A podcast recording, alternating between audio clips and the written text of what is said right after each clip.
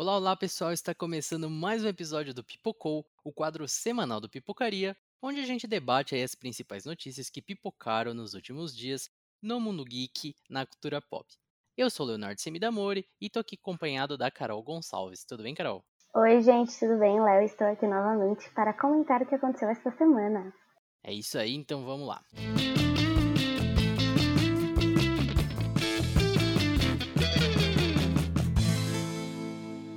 E a queridinha da galera Atypical finalmente ganhou uma data oficial para chegar ao fim. A última temporada da série da Netflix chegará à plataforma no dia 9 de julho. Junto ao anúncio da data oficial, as primeiras imagens do quarto ano da série foram divulgadas, mostrando ali um pouquinho mais os protagonistas e do que está por vir. Olha, eu mesmo não assisto a Typical, mas a gente tem aqui uma grande fã, né, não, Carol? Isso é um pecado, viu, Léo? Você não assistiu a Typical. Perdão. Não, se tem mais alguém ouvindo isso aqui que também não assiste, vai assistir agora mesmo, entendeu? Ai, eu amo muito essa série, tô muito feliz e triste, né? Porque é a última temporada. Mas é uma série muito boa, acho que ela vai se encerrar de uma forma muito legal. E sei que, assim como eu, muitas pessoas estão muito ansiosas para o dia 9 de julho, que agora vai ter a última temporada de Atypical. Também tinha sido lançado algumas imagens do pessoal se reunindo, né, que tinham acabado as gravações. E as imagens foram, ai, tão fofinhas, e agora saber a data dói o coração, mas me deixa feliz também. Tipo, Atypical eu, como eu disse, não assisti ainda, mas é uma série que tá na minha lista, assim, já é alguma coisa, né? A premissa dela me chama bastante atenção, a galera gosta muito, fala muito bem. E é isso aí, né? Nem sabia que tava para terminar e tudo. Mas, né, espero que termine bem aí pros fãs. E, sim, eu sou uma pessoa que adora séries de adolescente, então, né, não posso falar muito, porque eu adoro. Mas a, a história da série é muito diferente, né? Para quem não sabe, a tipo conta a história de Sam, que é um jovem de 19 anos e ele se enquadra no espectro de autista. E aí a série fala sobre isso, sobre como lidar com isso e também muito de amor, independência. E para quem quiser assistir, todas as temporadas estão disponíveis na Netflix. E o drama policial Mary of Easttown rendeu um recorde para HBO Max. Segundo o Hollywood Reporter, o episódio final da minissérie, estrelada por Kate Winslet, foi o mais assistido em menos de 24 horas dentro da plataforma. E ao todo foram mais de 4 milhões de visualizações. Você assistiu toda a temporada, Léo? Assistiu o último episódio? Faz parte dessa estatística?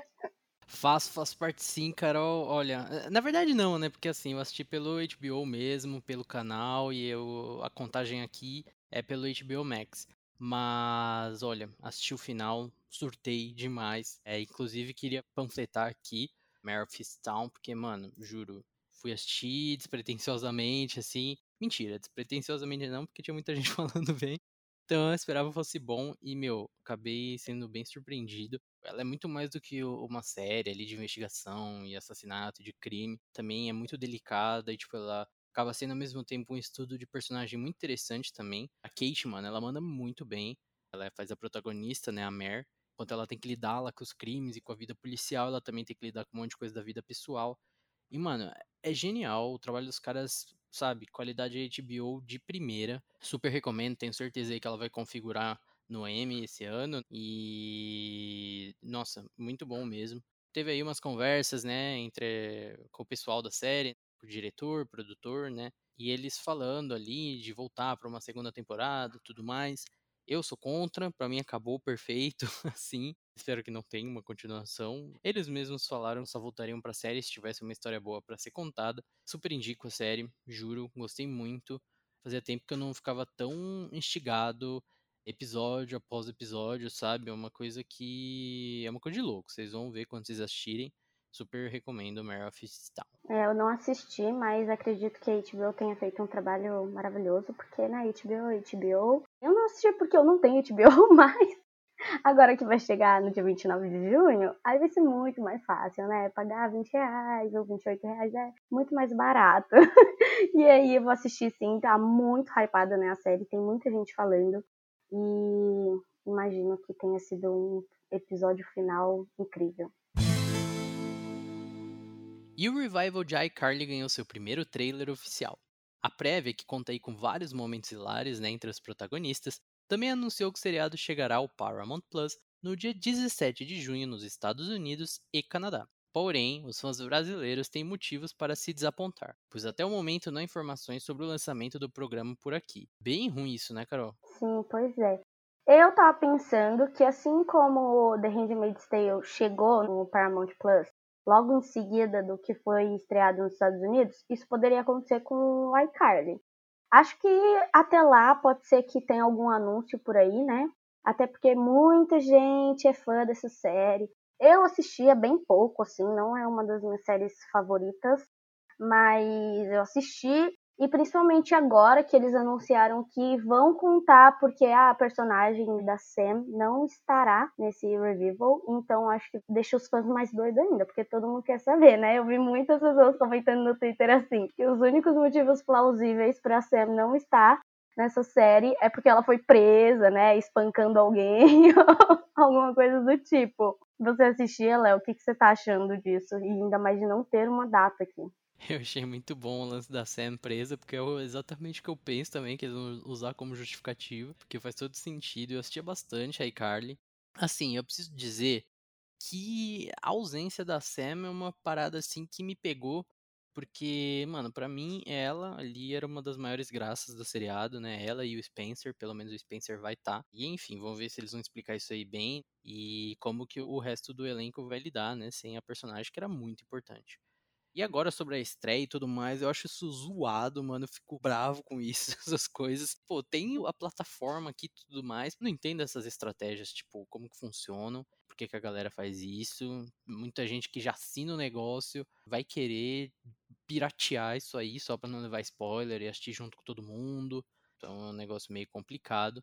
Eu mesmo tenho o Paramount Plus, não sei exatamente como, porque eu não assino Paramount Plus. Eu também não assino o canal da Paramount na tela claro.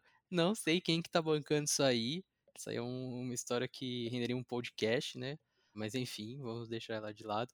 Eu sei que eu tenho Paramount Plus, poderia já começar a assistir a série e tudo mais. E enfim, não vou, né? Porque vai ser, sabe sei lá quando estrear aqui.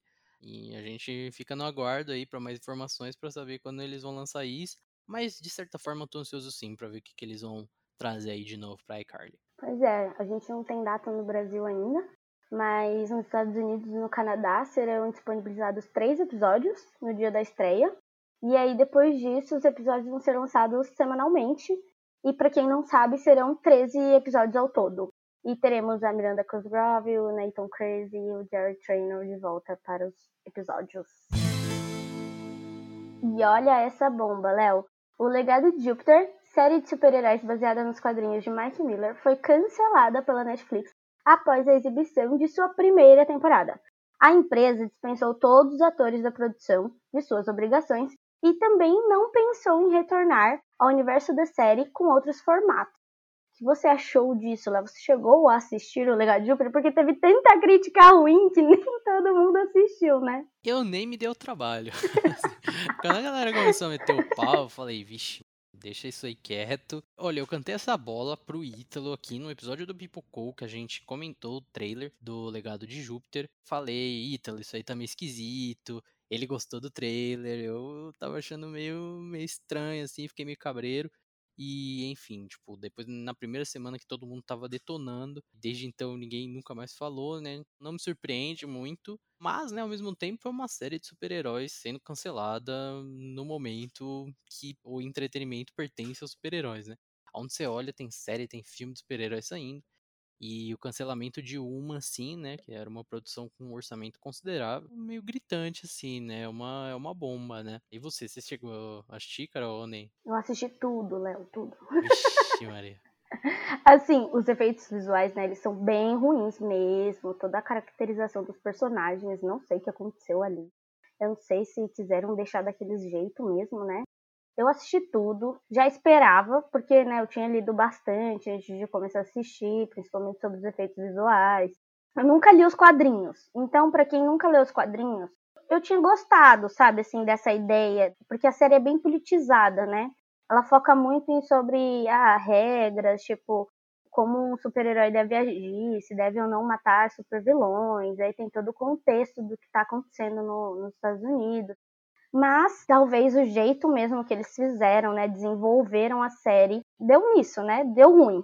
Poderia ter sido de outro jeito. Talvez se fosse de outro jeito não aconteceria isso, sabe? É um pouco triste porque a gente não tem tantas séries de super-heróis com outros temas diferentes. Na Netflix mesmo tem The Umbrella Academy, que eu adoro, eu amo, e o Invincible no Prime Video, que fez bastante sucesso, mas a gente tá muito focado naquilo, né? Marvel e DC. Então, ter séries diferentes é bom mas agora foi cancelada, então vamos esperar para outras séries aí. Complicado isso, né? Igual você falou, a gente tem uma demanda muito grande aí, né, por séries de super-heróis e tudo mais. De certa forma, começa até a saturar um pouco. E é legal quando eles lançam ideias novas, como Invincible, The Boys, ou coisas assim, né?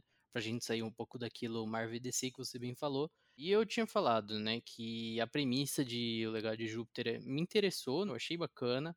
Mas, né, depois das críticas, acabei nem indo atrás. E, enfim, que pena que deu certo, né? O Mark Miller, ele confirmou a informação do cancelamento da série no Twitter, quadrinista responsável pela é, idealização do universo, mas ele disse estar confiante de que ele e a Netflix voltarão aí em breve ao legado de Júpiter em um momento mais oportuno. Então, vamos aguardar e ver o que acontece, né? E os rumores sobre Spider-Man No Way Home não param. Segundo o jornalista Jeff Snyder, do Collider, o Duende Verde de William Defoe será o principal antagonista do próximo filme do Teioso estrelado pelo Tom Holland.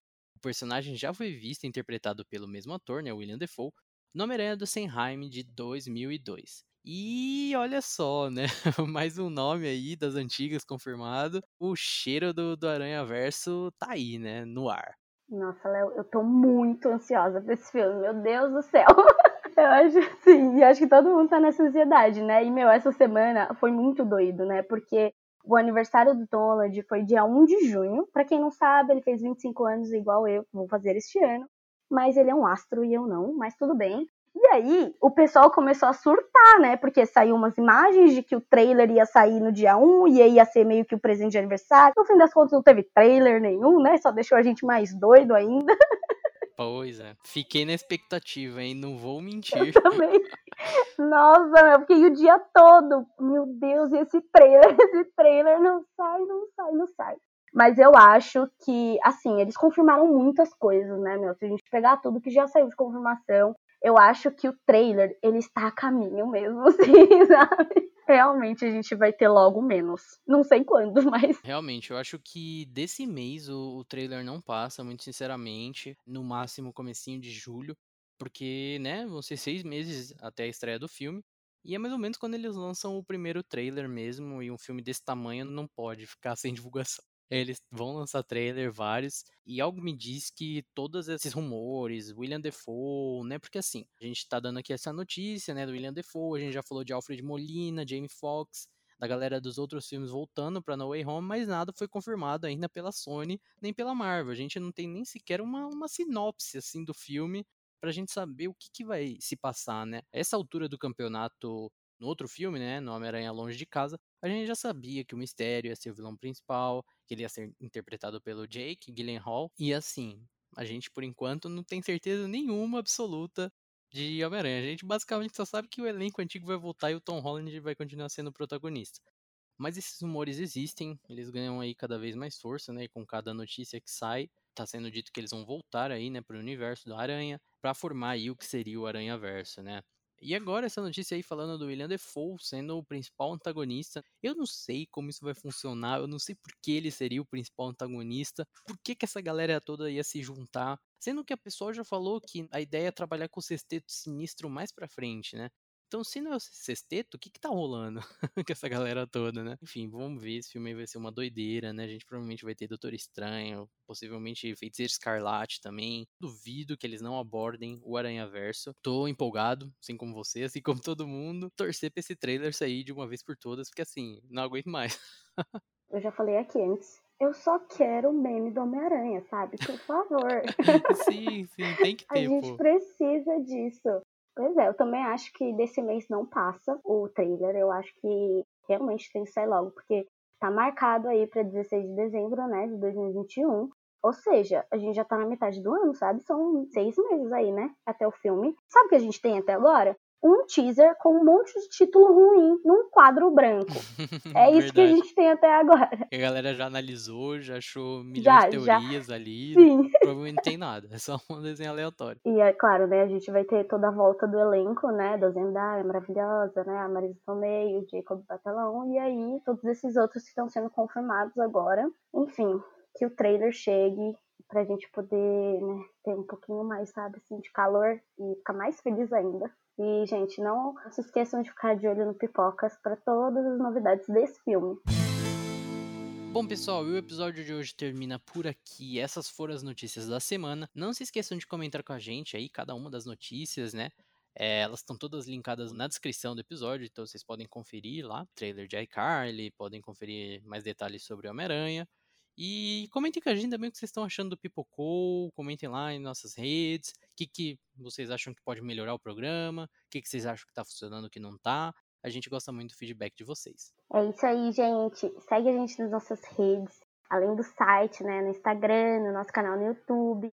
E se você ainda não conhece o nosso podcast chefe, o Pipocaria, ele está disponível em todas as plataformas também para você escutar e saber mais um pouquinho do universo da cultura pop. É isso aí, pessoal. Muito obrigado pela audiência de vocês e até a próxima semana. Tchau!